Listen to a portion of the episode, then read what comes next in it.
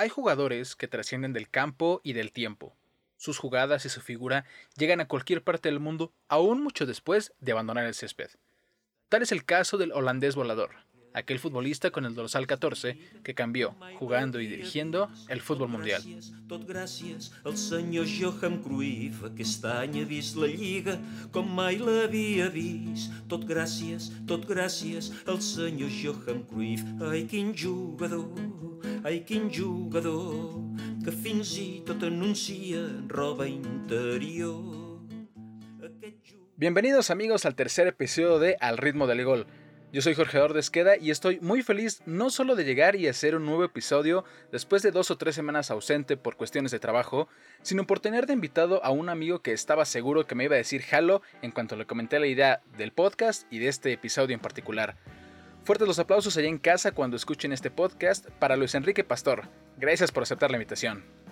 Jorge, no hombre, gracias a ti. Creo que eh, tal cual lo dices, ¿no? Yo creo que para cualquier futbolero el nombre de Johan Cruyff pues no pasa desapercibido y pues encantadísimo de venir a hablar de esta leyenda y también por ahí tirar algunos mitos que existen en cuanto a su figura y por supuesto el tema central, Johan Cruyff y la música, ¿no?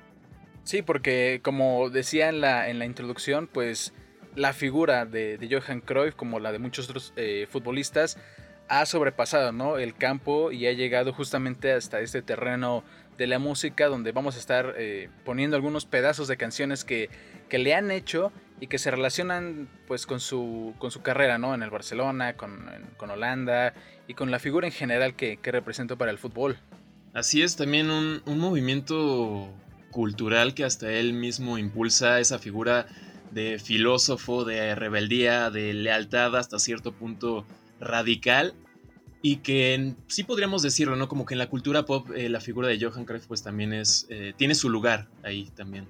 Justamente para el personaje del que vamos a hablar hoy, la frase es un jugador adelantado a su época, creo que se queda bastante corta. Como lo mencionamos, innovó dentro y fuera de la cancha. Eh, su jugada más recordada, llamada el Cruyff Turn, inclusive llegó a aparecer en algunas canciones, Pastor. Y de hecho, mira, eh, aquí hay una parte de una canción justamente que fue hecha a raíz de la jugada del futbolista holandés.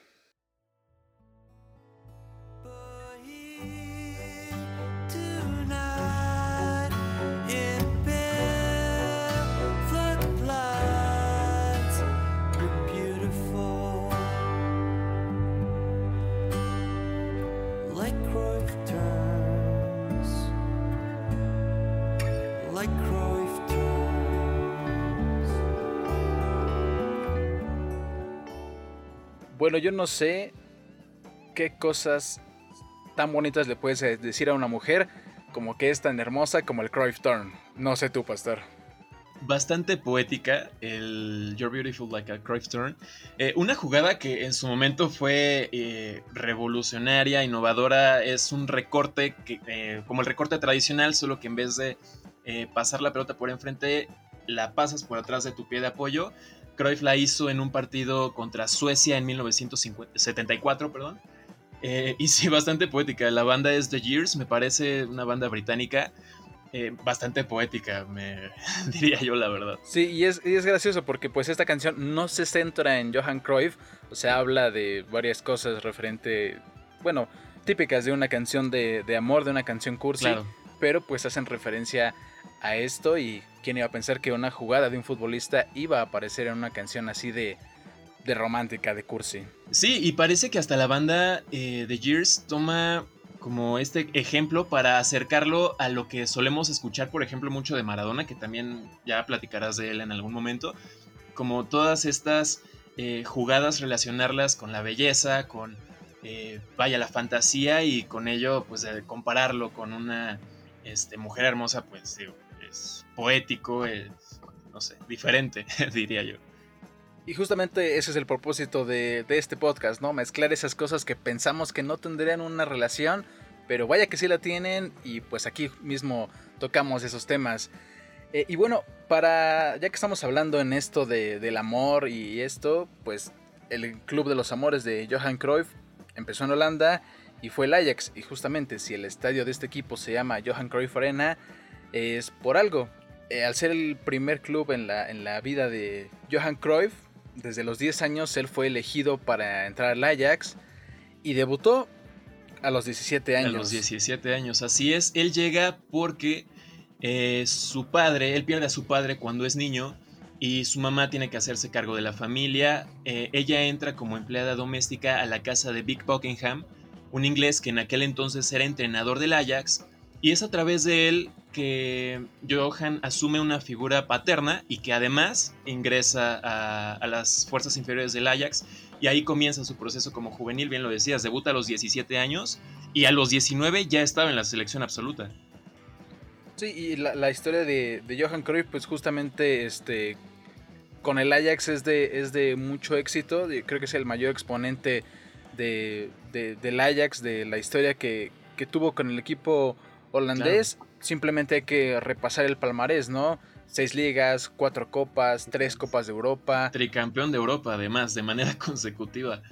Y bueno, esto, como tú decías, le valió estar obviamente en la, en la selección de Holanda de a muy temprana edad y empezar a forjar su leyenda claro. desde muy joven. Sí, así es. Incluso eh, por ahí ganador de balón de oro también, bastante joven. Y, y pues ícono de una generación holandesa que llega a dos finales de Copa del Mundo en los 70s. Sí, justamente esta selección que no ganó porque pues enfrentó a otro equipo histórico, Así pero eh, que todos sabemos que Holanda bien pudo haber eh, ganado el mundial.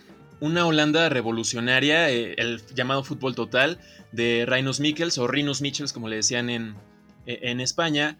Eh, este estilo de juego basado en el alto pressing, en el intercambio de posiciones, eh, achicar la cancha, esto que era bastante innovador para la época, en el que Johan era su principal arma, ¿no? Eh, Johan va al Mundial del 74, lo pierden con Alemania, el, el, anfitrión, y luego en el 78 Johan ya no va, por razones que más adelante hablaremos, eh, y, y, pierde con Argentina, también el, el anfitrión del 78. Sí, estos equipos de, de, Johan Cruyff en los que estuvo en el Ajax y en Holanda, pues se centraban justamente en él, ¿no? Entendían que había que potenciar la calidad de él y obviamente él a su vez pues ayudaba a sus jugadores a, tener un mucho mejor equipo. Lo entendieron los técnicos con los que estuvo y más adelante también eh, él eh, puso esta filosofía de juego en el campo cuando, cuando llegó al Barcelona. Así es, y sobre todo, eh, perdón Jorge, una de las razones por las que Johan elige Barcelona es porque Rinos Michels eh, va a Barcelona en este, unos cuantos años antes de que él dejara el Ajax. Ahí se reencuentra con su entrenador, uno de los más influyentes para lo que es Johan Cruyff después, como entrenador también. Eh, un año después incluso se trae a Johan Neskens, uno de también sus más grandes socios, no solo en el club, sino en la selección holandesa. Pastor, hay que recordar también, ¿no? no hay que dejar pasar un episodio muy interesante, muy gracioso que tuvo Johan Cruyff justamente antes de esta transición eh, Ajax-Barcelona y es que tuvo una faceta de cantante. Sí, así es, por ahí de, del 69 él seguía en Ajax. Su suegro y representante, Kurt Koster, eh, pues te digo, él presionaba por todos lados a ver de dónde podía eh, sacar ingresos y unos productores lo invitan a Johan a que grabe una canción, ¿no? Eh, Johan hace una canción bastante curiosa, bastante random, que no sé si la quieras poner primero y la comentamos después o... Eh, vamos a dejar que la gente escuche esta parte y después comentamos acerca de la canción.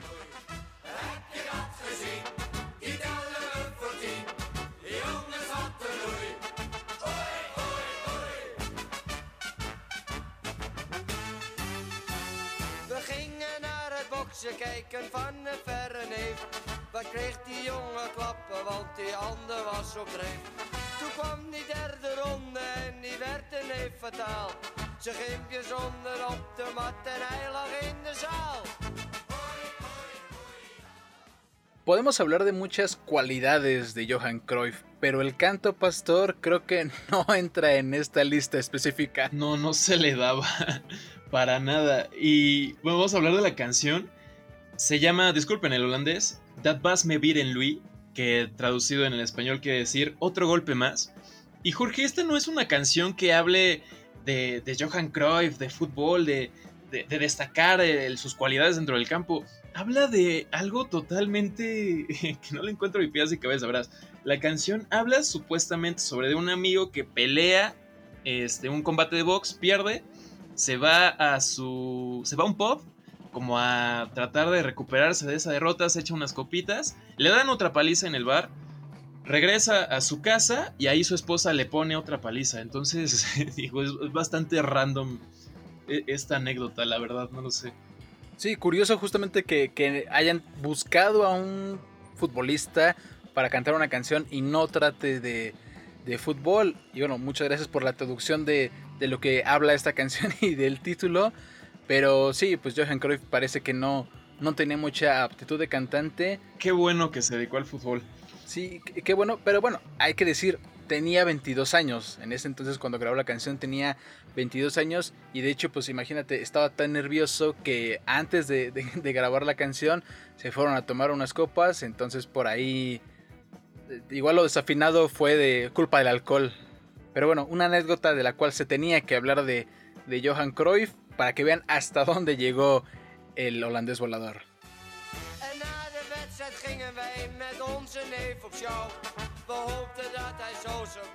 La historia de, cómo llegó al Barcelona es un poco curiosa, ¿no, eh, Pastor? Sí, em, para empezar, eh, Johan sale muy mal del Ajax.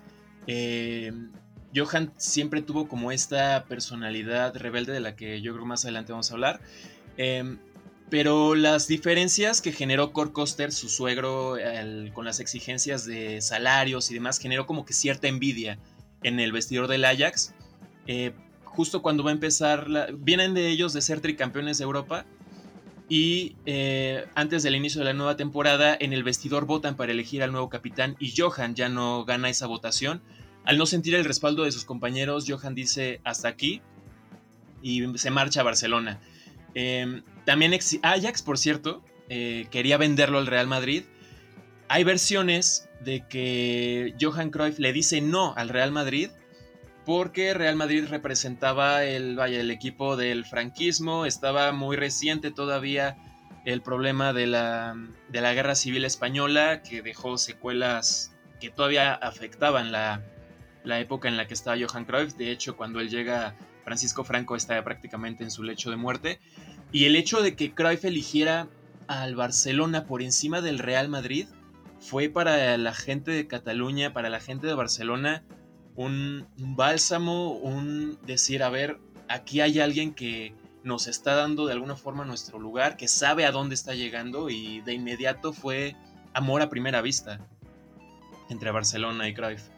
Y después, Pastor, de haberse decantado por, por elegir al, Barcelona para llegar a, España, hay que recordar que en ese momento el Barcelona pues estaba pasando por una época bastante terrible, eh, por una larga sequía de títulos, llevaban 14 años sin poder ganar. Y bueno, Cruyff llegó y, revolucionó completamente el fútbol de Barcelona, no solamente en las canchas, sino que también, como lo mencionabas tú, eh, que la gente veía en Cruyff un modelo a seguir no solo de ídolo en el fútbol, ídolo en la cancha, sino una persona a la cual seguir por su actitud, por su, eh, su espíritu y por el querer eh, y adoptar totalmente la identidad de, Cataluña. Así es, de hecho hay dos episodios muy particulares que hacen que, Barcelona se enamore más de Cruyff. Eh, uno de ellos en un partido contra el Málaga, muy recordado porque hay una foto muy famosa de Cruyff discutiendo con el árbitro y siendo escoltado por policías después de haber sido expulsado. Eh, supuestamente Johan, siempre lo negó, pero supuestamente Johan había llamado hijo de puta al árbitro. Sale expulsado, escoltado por los policías.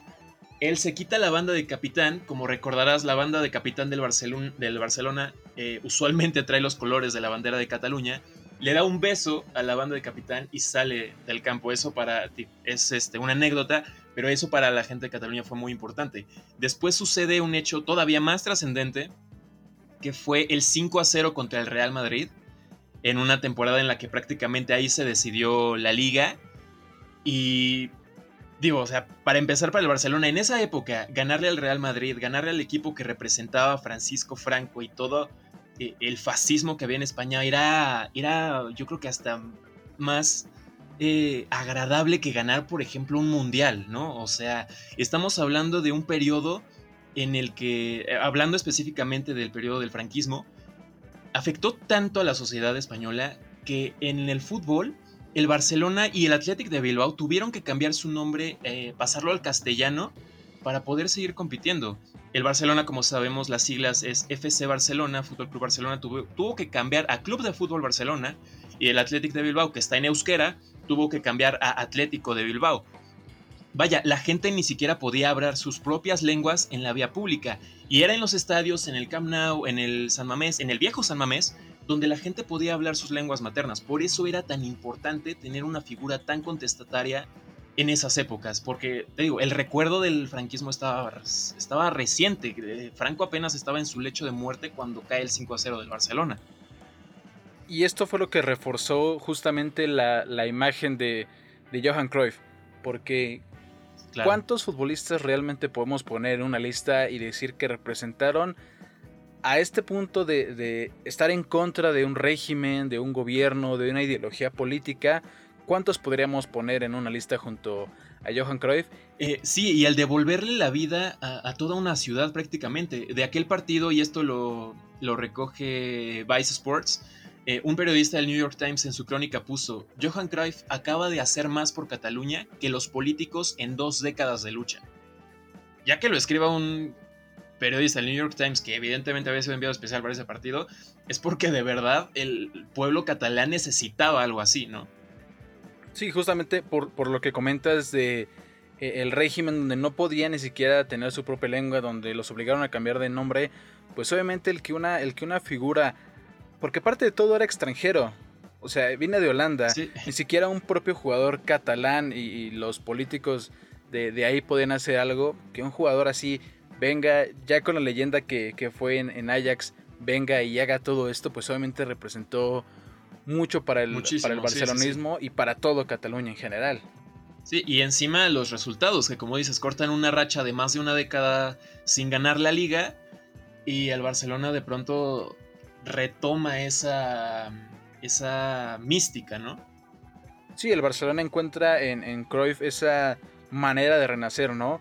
De, de, tener un futbolista y de tener un juego que no se le había visto y bueno, quedar como leyenda por todas estas cosas que, que hemos dicho. Y haciendo referencia justamente al, al 5-0 del cual has hablado, eh, hay una canción que hizo una, un trío llamado La Trinca en Cataluña, llamada Butifarra de Pajés, haciendo referencia justamente a este partido y a la sequía de títulos del Barcelona. Vamos a escuchar un, cacho para entender también cómo veía la gente eh, a Johan Cruyff en el Barcelona. 14 anys sense una lliga.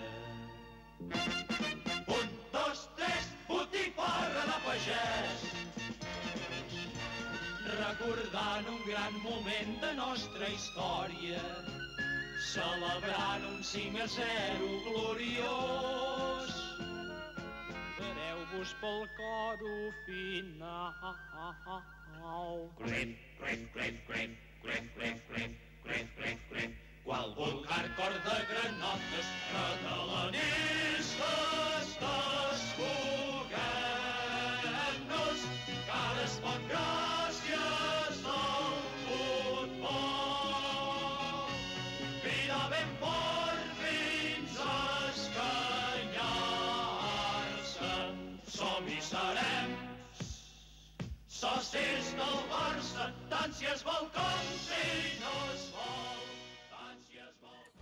Esta última parte de, de, la canción está obviamente escrita en, en catalán, pero justamente esta parte dice, catalanistas, juntaros, que ahora se puede, gracias al fútbol, gritar bien fuerte hasta estrangularse. Somos y seremos socios del Barça, tanto si se quiere como si no se quiere muy de la época, ¿no? La, la, tonada de la canción, yo creo.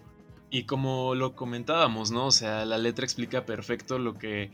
Eh, el hasta agradecimiento que sentían por Cruyff. Y, toda la canción, pues, habla también de, que llevaban eh, 14 años sin, ganar y hacían referencia justamente a este, a este 5 a 0. Eh, Y esta canción pues tiene un sentido especial de, de unidad para Cataluña. La canción se llama Botifarra de Pajés y la botifarra es un embutido. eh, empezando hacen referencia a que pasaban hambre. Ya después de un cierto tiempo pueden empezar como a consumir esta botifarra de, de Pajés, que bueno, es cuando llega Cruyff y empiezan a ganar. Entonces es una canción que se puede analizar completa desde muchos puntos. Sí, o sea, eh, queda como sanada el hambre de títulos, ¿no? De alguna forma, si lo quieres poner de un plano más. Exactamente, sí, así, así justamente se podría ver esta canción de que habla acerca de, de Cruyff en el Barcelona.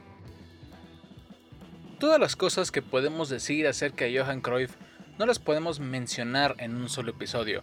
Por lo tanto, estén atentos a la próxima semana para escuchar la segunda parte de este podcast, donde hablaremos sobre la parte final de su carrera, su trayectoria como entrenador, así como varias cosas más de su particular personalidad y el impacto que tuvo en algunos otros clubes donde estuvo.